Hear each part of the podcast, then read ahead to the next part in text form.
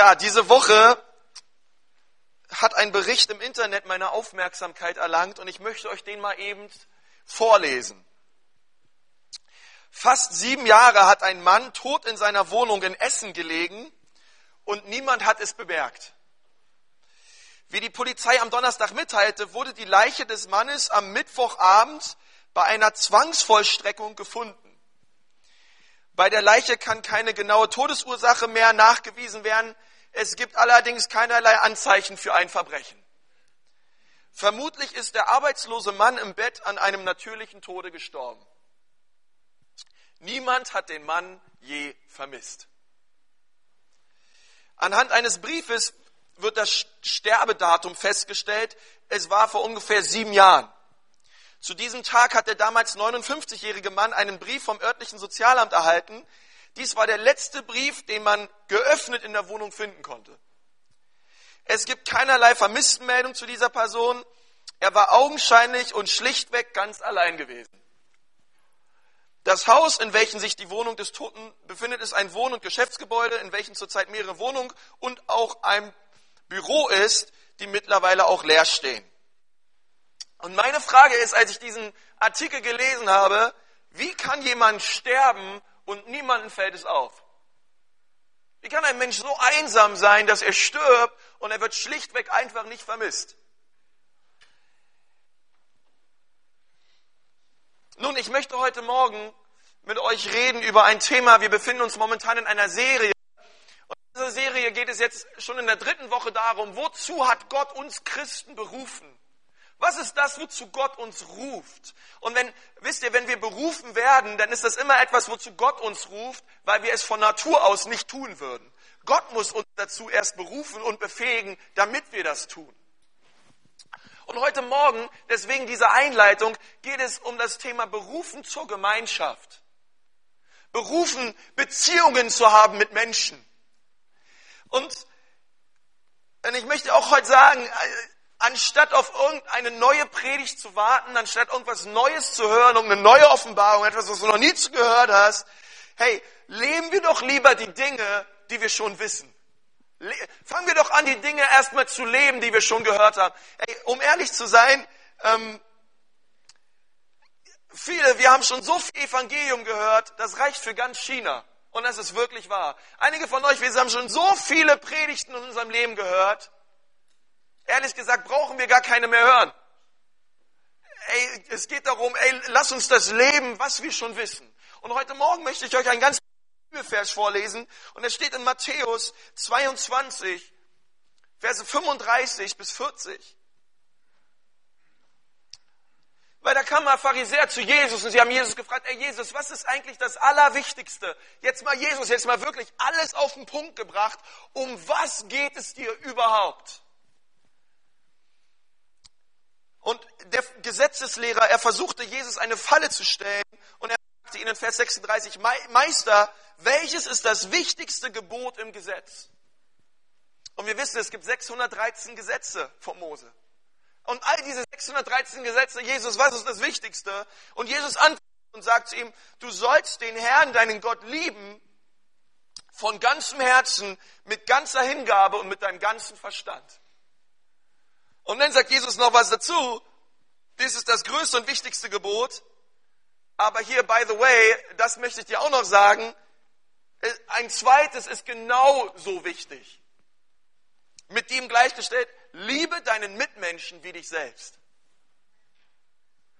Hey, das ist das, du kannst nicht das eine tun, das andere weglassen, oder das eine tun, das andere weglassen. Es ist, gehört zusammen. Und das ist, Jesus sagt, ey, liebe Gott und liebe deine Nächsten. Auf den Punkt gebracht, darum geht es um alles, was wir tun hier. Und es wird, es wird nie was anderes geben. Es geht darum, Gott zu lieben und es geht darum, Menschen zu lieben. Und beides hat mit Beziehung zu tun und beides hat mit Gemeinschaft zu tun. Es gibt keinen Weg drumherum. Jesus hat es gesagt äh, und es wird immer so bleiben. Es geht darum, Jesus zu lieben mit ganzer Kraft. Es geht darum, unseren Mitmenschen zu lieben.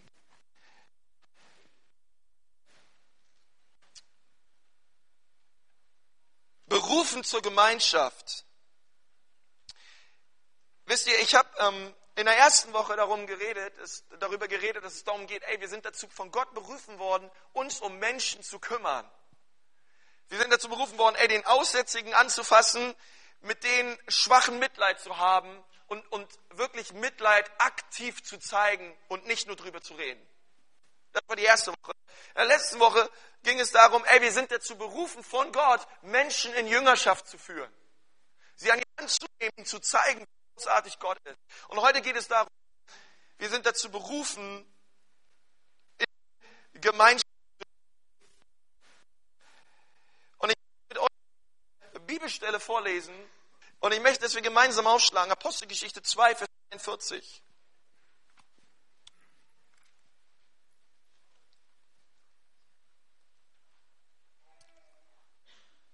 Und ich meine, im Kontext ein grandioser Tag, den Petrus hier in Apostelgeschichte 2 äh, durchlebt hat. Es haben sich gerade mal eben an einem Tag 3000 Menschen bekehrt.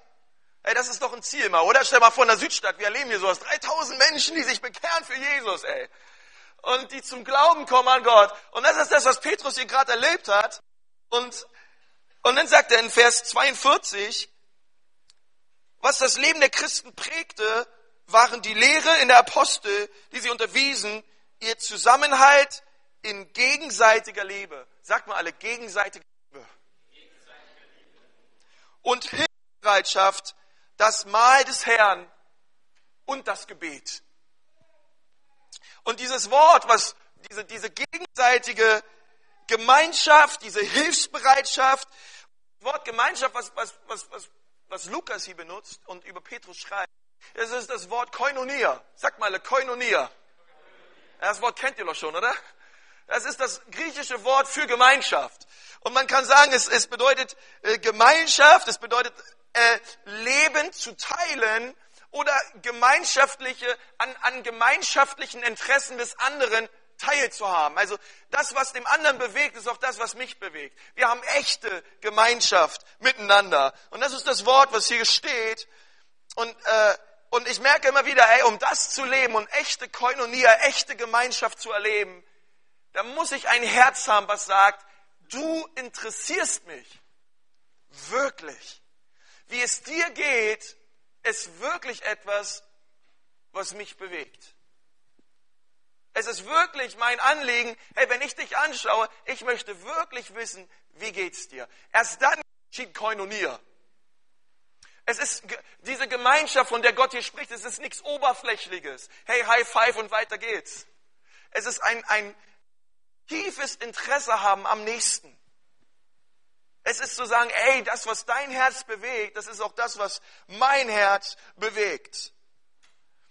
Und ich wünsche mir immer wieder auch so eine Gemeinschaft, zum Beispiel in den Hausgruppen der Gemeinde, ja, wo wir zusammensitzen und merkst, ey, das, was den Menschen dort bewegt, das ist auch das, was mich bewegt oder morgens in den Gottesdiensten. Man lacht und man weint zusammen. Und das ist das, was, Paul, was, was, was Petrus hier meint. Es ist einfach eine Zeit auch, die auch emotional werden darf. Ja, wo man einfach es zulässt und sagt, ey, dir geht's gerade schlecht, ey, und ich habe dich so lieb und dir geht's so schlecht. Mir geht's plötzlich auch nicht mehr so gut.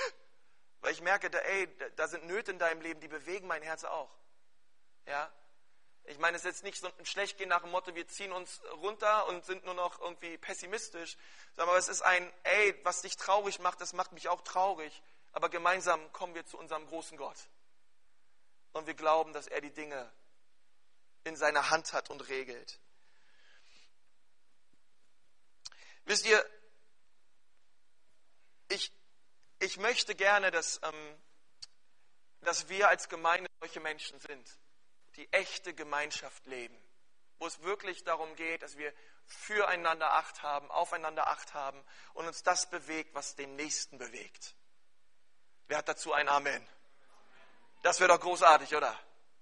Und wisst ihr, ich denke immer wieder so, ähm, wenn Leute mich auch fragen, hey, ähm, bist du Christ? Da sage ich, ja, na klar, ich bin Christ.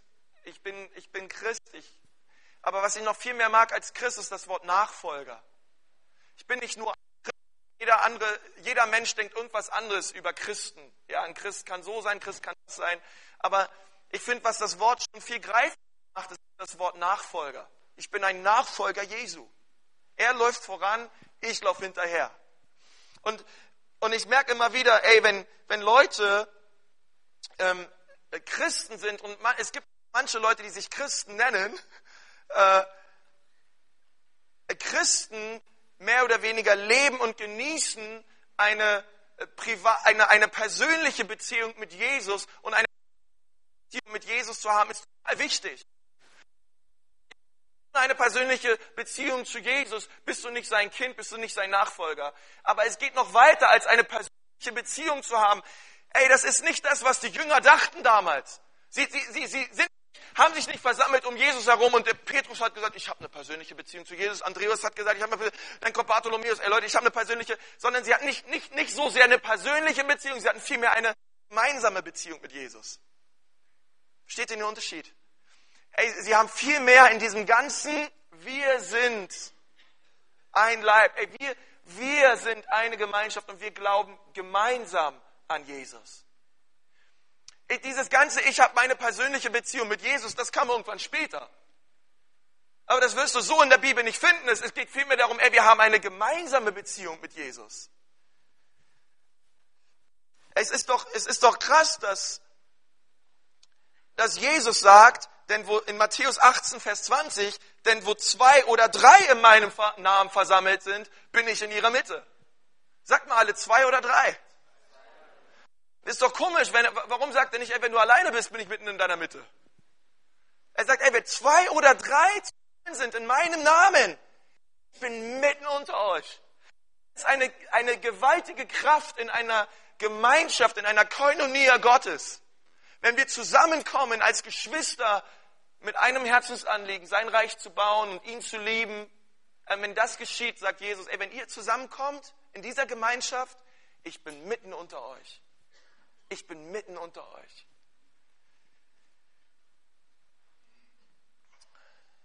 Und wisst ihr, Nachfolger Jesu haben eine gemeinsame Beziehung mit Jesus und es geht ihnen darum, diese Realität, diese Realität Gottes, diese Kraft des Heiligen Geistes nicht nur für einen selbst zu erleben, sondern es geht darum, dass wir sie gemeinsam mit anderen erleben. Es geht nicht darum, dass ich Gottes Gegenwart erlebe, sondern es geht im Neuen Testament vielmehr darum, dass wir Gottes Gegenwart erleben. Dass wir einander dienen. Es gibt etwas wirklich Kraftvolles, wenn wir gemeinsam in seine Gegenwart kommen. Und jetzt mal ehrlich, warum, warum, warum denken wir heutzutage so anders? Und Jesus sagt, ey, liebe deine Nächsten, liebe deine Nachbarn. Ich weiß nicht, ich denke mal manchmal, ey, manche von uns, wir kennen noch nicht mal den Namen unseres Nachbarns. Sind wir doch mal ehrlich. Ja, äh, weißt du, wie deine Nachbarn heißen? ja, äh, äh, kümmert es dich über, kümmern dich deine Nachbarn überhaupt noch? Ja, und äh, ey, da, da, da, da geht's doch schon los. Ja, kennen, kennen wir überhaupt die Leute, die direkt in unserem Umfeld leben? Und ich glaube, dass Gott uns dahin stellt, wo er, hin, wo er uns hingestellt hat. Und es ist kein Zufall, sondern er will, dass wir dort sind, um dort Licht zu sein für ihn. Ähm, wisst ihr, und es geht noch weiter, es bleibt ja nicht nur in der Nachbarschaft. Hey, wisst ihr, dass es Familien gibt, die sich nicht mal untereinander kennen? Wenn die Bibel hier vom Brotbrechen spricht, ey, es gibt, es gibt Familien, die kennen sich noch nicht mal untereinander. Ich meine, na klar, man kennt seinen Namen und so weiter, aber die Geschwister wissen untereinander nicht, was sie bewegt. Ey, geschweige denn, dass die Kinder wissen, was ihre Eltern bewegen, geschweige denn, dass die Eltern wissen, was ihre Kinder bewegt. Ey, wir leben mittlerweile in einer Gesellschaft, jeder macht sein eigenes Ding irgendwie. Und es ist leider so traurig. Ich glaube, es bricht das Herz Gottes, wie wir alle unser eigenes Ding machen. Und ich glaube, wir brauchen wirklich die Kraft des Heiligen Geistes, dass wir vielmehr denken, ey, wir sind gemeinsam wir sind eine Gemeinschaft, wir leben eine gottgegebene Gemeinschaft in meiner Ehe, bei uns zu Hause. Hey, es gibt Ehepartner, die wissen noch nicht mal, was ihren, was ihren Partner bewegt, was in seinem Herzen vorgeht.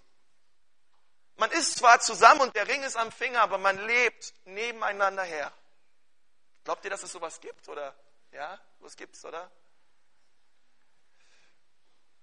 Aber Gott hat uns nicht dazu gerufen, sondern er hat uns dazu gerufen, wirklich in Gemeinschaft zu leben.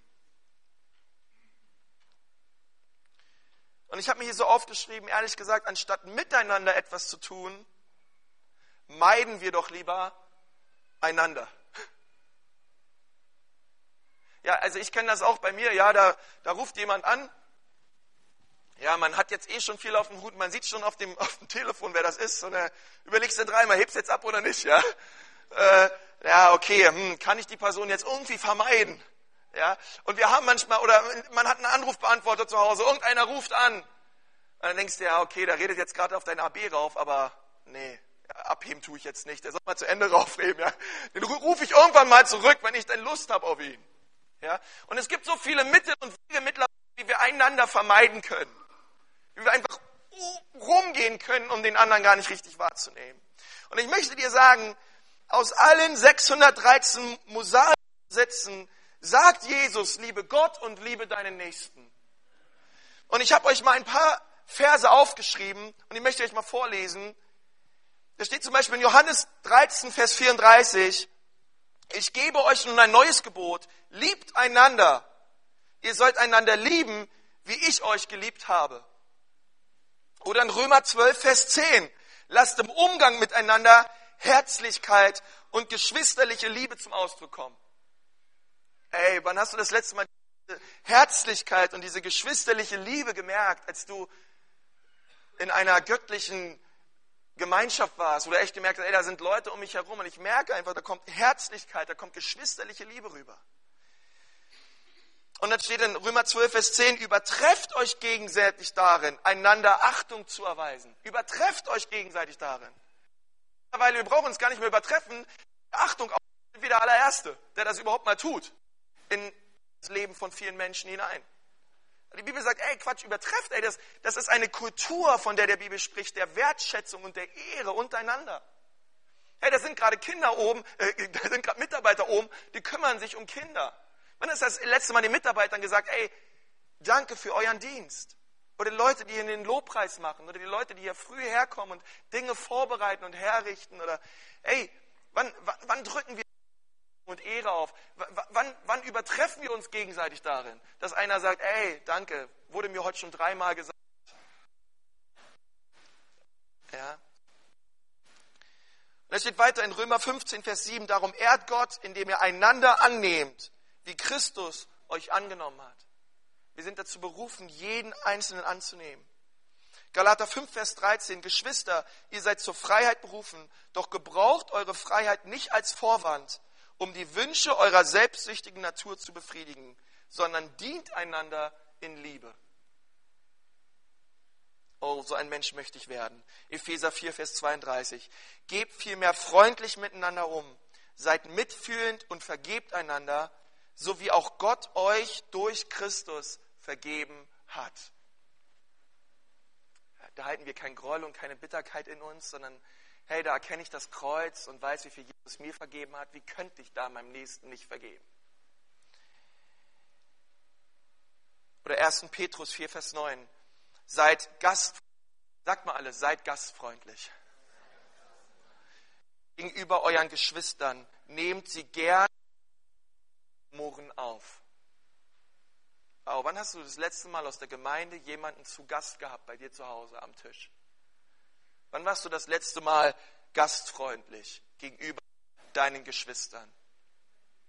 Aber die Bibel ruft uns dazu auf, zu dieser Gemeinschaft, gastfrei zu sein.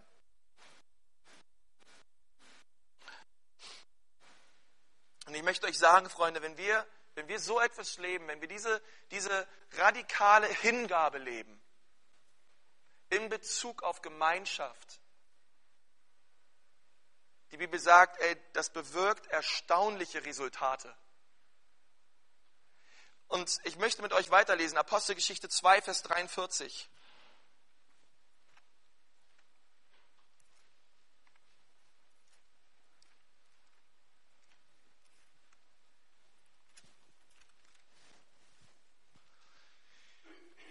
Und es steht, jeder Mann in Jerusalem war von einer tiefen Ehrfurcht vor Gott ergriffen und durch die Apostel geschahen zahlreiche Wunder und viele außergewöhnliche Dinge. Hey, das ist das Resultat von einer gottgeschenkten Koinonia, von einer Gemeinschaft, die das lebt. Das Resultat war, ey, jeder Mann war von einer tiefen Ehrfurcht von Gott ergriffen. Und ähm, dieses Wort Ehrfurcht, was hier ist, dieses Wort Phobos, ja, da kommt auch das Wort Phobien her. Und es ist, ähm, es ist eine Ehrfurcht, es ist ein, ein Schaudern, eine Angst, es ist etwas Gewaltiges, was man sieht, dass man direkt erblasst davor. Hey, das ist, das ist, wisst ihr, was ich mir wünsche für unsere Gemeinde? Dass Gott so etwas Großartiges tut in unserer Mitte, dass wir nur unsere Knie können und sagen, Gott, du bist groß. Gott, du bist. Das kann kein Mensch tun, was du hier tust. Das kannst nur du tun, Herr. Das kann kein Mensch bewirken, Herr. Du bist es. Und dann fangen wir an, Furcht vor Gott zu leben. Wenn wir merken, ey, wir bringen unseren Freund mit zur Gemeinde, der noch weiß, wie weit von Jesus ist und er setzt sich hier rein und er wird von Gott berührt und er gibt sein Leben Jesus und du sitzt einfach nur da und sagst, Gott, das ist so krass, wie du diesen Menschen berührt hast. Herr, es, es kann nicht von Menschen sein, es muss, muss von dir kommen. Und das ist eine Ehrfurcht vor der, großen, vor der Größe Gottes. Eine Ehrfurcht davor, wie gewaltig Gott ist. Ich denke manchmal so bei manchen Umständen und Problemen und Nöten, die Gott in unsere Mitte bringt oder die einfach da sind, wie auch immer, dass Gott manchmal sagt, ey mein Sohn, meine Tochter, ich möchte mich mal wieder groß an dir erweisen. Wenn wir keine Sorgen und keine Probleme hätten, bräuchte Gott sich nicht mächtig zu erweisen. Aber er ist der Gott, der Wunder tut, wie wir es gerade gelesen haben. Und Dinge passieren in unserem Leben, damit wir auch völlig in Abhängigkeit leben von seinem Wirken und von seinem Handeln. Hey, wisst ihr, dass es da draußen so viele Hunderttausende von Menschen gibt, die Jesus nicht kennen? Wisst ihr, dass wir ein gewaltiges Werk und Wirken Gottes in unserer Mitte brauchen, damit wir diese Menschen erreichen für Jesus? Wisst ihr, dass das Ziel dieses Gottesdienstes nicht ist, dass die Hütte hier voll ist? Es geht um viel, viel mehr. Nürnberg soll errettet werden. Und ich weiß nicht wie. Wir brauchen wirklich Gottes Eingreifen. Hey, wir brauchen echt Wunder. Gott möchte sich erweisen in unserer Mitte. Es war eine heilige Furcht und die Gläubigen waren zusammen. Und wenn wir weiter in Vers 44 lesen, Dort steht, alle, die an Jesus glaubten, hielten fest zusammen und teilten alles miteinander, was sie besaßen. Sagt mal alles. Sie verkauften sogar Grundstücke und sonstigen Besitz und verteilten den Erlös entsprechend den jeweiligen Bedürfnissen an alle, die in Not waren. Und das ist, das ist diese Gemeinschaft, von der ich spreche. Die, Nöte wurden wahrgenommen. Hey, ich möchte doch sagen heute Morgen, du musst mit deiner Not und mit deiner Last nicht gehen. Du kannst sie zuallererst zu Jesus bringen, du kannst nach dem Gottesdienst nach vorne kommen, beten. Oder du kannst hinten ist eine braune Box, da kannst du dein Anliegen aufschreiben. Wir werden dafür beten. Aber weißt du, du, soll, du sollst nicht rausgehen, wie du gekommen bist. Eine Gemeinschaft, wo man echt ist voreinander, wo Dinge wo Dinge an, ans Licht kommen, wo man über Probleme und Nöte redet. Wo man nicht meint, ich gehe in den Gottesdienst und ich habe meine Maske auf und spiele alles vor, als wäre alles heile Welt. Sondern wo ich anfange, echt zu sein, über Probleme zu reden und erst dann, ich sage ich, dann kommen die Lösungen von Gott.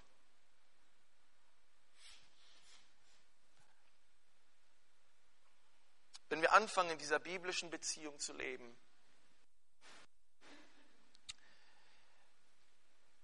Ich glaube, jeder von uns hier, ey, wir haben ein Ohr und wir haben Zeit, mehr oder weniger, wirklich hinein zu investieren in Menschen. Ich hatte äh, letzte Woche, ehrlich gesagt, auch ziemlich viel auf dem Schirm. Ich hatte mehrere Predigten vorzubereiten und ähm, verschiedene Termine wahrzunehmen, viele Telefonate zu führen. Und äh, abends rufe ich, äh, telefoniere ich mit jemandem, mit einem alten Freund, den, äh, den habe ich kennengelernt, als ich ganz frisch erst nach Nürnberg gezogen bin. Und wir haben uns so lange nicht mehr unterhalten. Dann rufe ich ihn an und frage ihn, hey, wie geht's denn dir eigentlich und so. Und er sagt, boah, es ist so krass, dass du jetzt gerade anrufst. Ich habe irgendwie zu Gott gebeten, dass er irgendjemanden vorbeischickt, der mir jetzt gerade hier hilft. Ich weiß nämlich nicht weiter. Und dann hat er gesagt, am liebsten den Konsti. Ey, und ich habe mit dem über, ey, über, ey, ohne Witz, vielleicht lass es sieben, acht, neun Monate nicht mehr mit dem geredet. Und ich habe den angerufen und dann hat sie gesagt, ey, du glaubst es nicht, ich habe hier so Probleme, ich muss raus aus meiner Wohnung, ich, ich habe ich hab keinen, der mir hilft, ich habe keinen, der mir irgendwie hier, der, ich habe noch nicht mal ein Auto, ja, ich habe ein Fahrrad, aber ich weiß auch nicht mal, ich muss, ich muss hier schnell raus und ich weiß nicht wie. Ja, und ich habe zu ihm gesagt, okay, hey, morgen früh, 8.30 Uhr, ich bin da und wir räumen das, ich habe zwar auch nur einen Golf, ja. Und wir räumen das Zeug raus und, und, und wir bringen es schnell weg, hey, und das wird schon laufen. Ich sage euch, als ich diese Wohnung gesehen habe, mich hat ein Schlag getroffen. ja. Und es war am liebsten so, ey, ich habe in meinem Leben noch nie so dicke Staubschichten auf irgendwelchen Möbeln gesehen. Ja. Und, äh, und, und wisst ihr, am liebsten wäre ich rückwärts wieder rausgegangen. Aber ich wusste, es war wichtig für diesen Menschen, um sein Herz neu zu gewinnen, für Gott auch, ey, dass ich jetzt da bin für ihn. Ja, ey, da ist ein Mensch, der hat Not und der braucht uns. Ey, dann sind wir da und ey, wir sind ein Zeugnis für das, was Jesus tut. Und Gott, Gott, Gott möchte uns neu sensibilisieren für, für unser Umfeld und die Menschen um dich herum, dass Gott wirklich durch dich dort Leben hineinbringt und Menschen verändert werden. Aber wisst ihr, manchmal, manche von uns, wir haben schon einen Lebensstil entwickelt, wo wir Menschen abweisen. Ja, da sind wir manchmal, da haben wir direkt, da sind wir direkt gut drin, manchmal Menschen einfach abzuweisen. An ihnen vorbeizugehen, sie nicht zu bemerken, sie zu ignorieren. Das ist schon echt manchmal so ein Teil unseres Charakters. Herr, und Gott möchte dich verändern. Er möchte die Augen, die, die Augen auftun für deinen Nächsten. Und ich möchte dich fragen, was würde passieren, wenn du dich völlig dem hingeben würdest, Menschen zu lieben und sich um sie zu kümmern und Leute kommen zu dir und sagen, ich kenne zwar nicht deinen Glauben, aber deine Liebe, die ist so echt. Ich will diesen Gott kennen, den du kennst. So eine Liebe, die rüberkommt dort. Ich will den Gott kennenlernen, der dein Leben verändert hat. Ich merke, du bist irgendwie anders.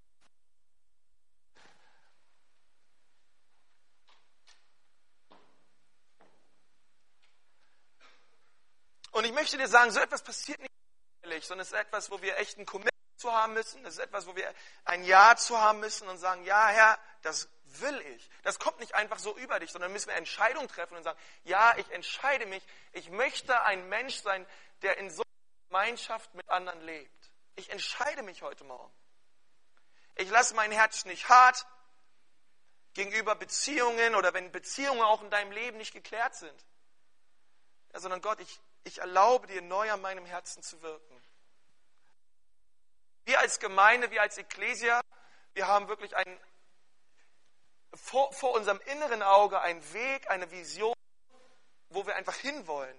Und das ist, ey, wir wollen, dass Menschen zu leidenschaftlichen Nachfolgern Jesu werden. Deswegen existieren wir. Wir sind nicht einfach nur da, damit wir hier Sonntag von 10 bis 12 eine nette Zeit haben, sondern ey, das ist der Grund, warum wir da sind. Wir wollen, dass Menschen hineinkommen in eine Nachfolge, wo sie Jesus leben von ganzem Herzen und weil sie ihn lieben, nicht da, niemals rumkommen, auch, auch ihren Nächsten zu lieben. Und das ist ehrlich gesagt alles, um was es geht. Auch heute Morgen. Es ist diese einfache Frage, liebst du Jesus, liebst du deinen Nächsten? Ist gar nicht kompliziert. Vielleicht sitzt du hier und sagst, ja, ich liebe Jesus, aber ich liebe nicht meinen Nächsten. Geht nicht. Das, das ist, das ist ein, ein Zustand ähm, des Lauseins, wo die Bibel klar sagt, ey, das, das, das geht nicht. Wer mich liebt, der liebt auch seinen Nächsten. Ich möchte mal mit uns beten.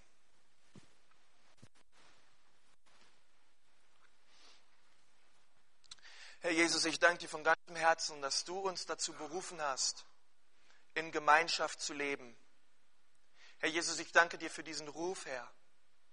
Und ich bete jetzt, Jesus, dass du dort, Herr, wo, wo unsere Beziehung zu dir noch privat ist oder nur persönlich ist, aber nicht gemeinschaftlich mit anderen. Herr, dort, wo wir unser eigenes Ding machen und irgendwie in den Himmel kommen wollen und es gerade noch so schaffen wollen, Herr. Herr, dass wir da anfangen umzudenken, Herr, dass unsere Denkweise änderst. Sagen, hey, wir leben eine, einen gemeinschaftlichen Glauben an Jesus. Ich möchte das, was Jesus mir gegeben hat, teilen mit meinem Nächsten. Aber ich weiß nicht wie und ich brauche deine Kraft, Herr. Und wenn du heute Morgen da bist und du sagst, ey, Konsti, ehrlich gesagt, meine Beziehung zu Jesus ist eine persönliche und keine gemeinschaftliche. Ich, irgendwie, ich teile meinen Glauben gar nicht. Und du brauchst heute Morgen echt eine Berührung von Gott und du sagst, Herr, ich muss dort umdenken. Ich will eine, einen gemeinschaftlichen Glauben haben an dich. Dann steh mal jetzt auf, dort wo du bist, wenn du sagst, ja, ich möchte hineinkommen in diese Berufung, die Gott für mich hat zur Gemeinschaft. Und du merkst, ey, ich bin irgendwie auf weiter Flur alleine und einsam. Ich brauche heute Morgen Gottes Berührung. Dann steh mal jetzt auf, dort wo du gerade bist.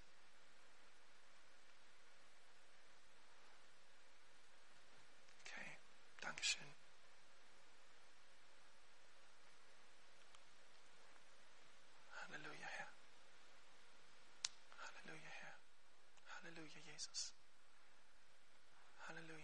Steht ruhig auf, wenn noch mehr Leute da sind und du sagst, ich will hineinkommen in diese gemeinschaftliche Beziehung mit Jesus. Ich weiß nur nicht wie, aber heute Morgen, ich brauche Gottes Kraft. Ich glaube, es sind noch mehr Leute da. Lass dich nicht aufhalten. Halleluja, Jesus. Halleluja, Jesus. Halleluja, Jesus. Jesus.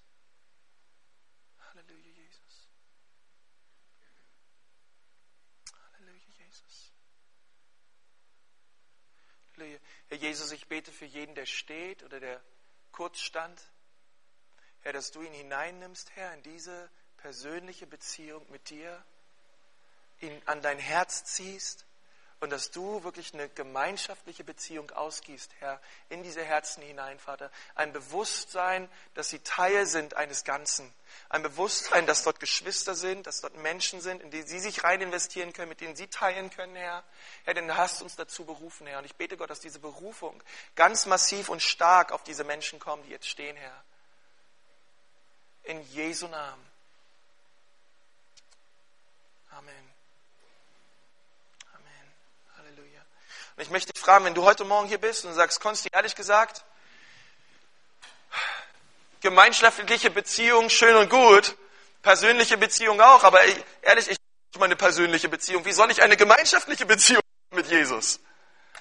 Und du, und du bist vielleicht hier und, äh, und, und, und Gott hat zu dir gesprochen und du sagst, ey, ich, ich brauche persönliche Beziehung zu Jesus. Ich brauche ich brauche Jesus heute Morgen. Vielleicht können wir noch mal alle die Augen zumachen. Ich möchte dich noch mal fragen, hey, wenn du heute Morgen hier bist und sagst, ich brauche eine persönliche Beziehung zu Jesus, Jesus soll mein Herr sein, er soll mein Retter sein, er soll der Boss sein meines Lebens. Ich gebe ihm heute Morgen mein Leben und ich will ihm nachfolgen von ganzem Herzen. Ich glaube, dass er am Kreuz für meine Schuld und meine Sünden gestorben sind und ich will diesen, diesen, diesen Zustand in dieser Sünde und diesen Dingen, in denen ich drinstecke, echt verlassen und ich will zu ihm kommen, denn er ist meine Hilfe.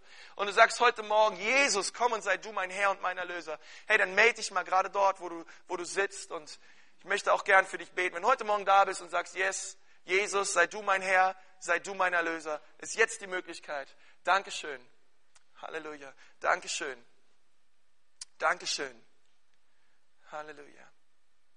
Danke, Jesus. Danke, Jesus. Kommt, lasst uns gemeinsam aufstehen und einfach, es haben drei Leute sich gemeldet auch und wollen einfach mit diesen Menschen zusammen äh, ein Bekenntnis äh, und mit diesem Bekenntnis, mit diesem Gebet lädst du Jesus ganz persönlich ein in dein Herz. Wollen wir es gemeinsam beten? Ja? Herr Jesus Christus, hier bin ich. Ich danke dir für diesen Tag. Danke, dass ich hier sein darf. Danke, dass du zu meinem Herzen gesprochen hast. Und Jesus, heute Morgen will ich sagen, ich bin wirklich schuldig. Ich brauche dich.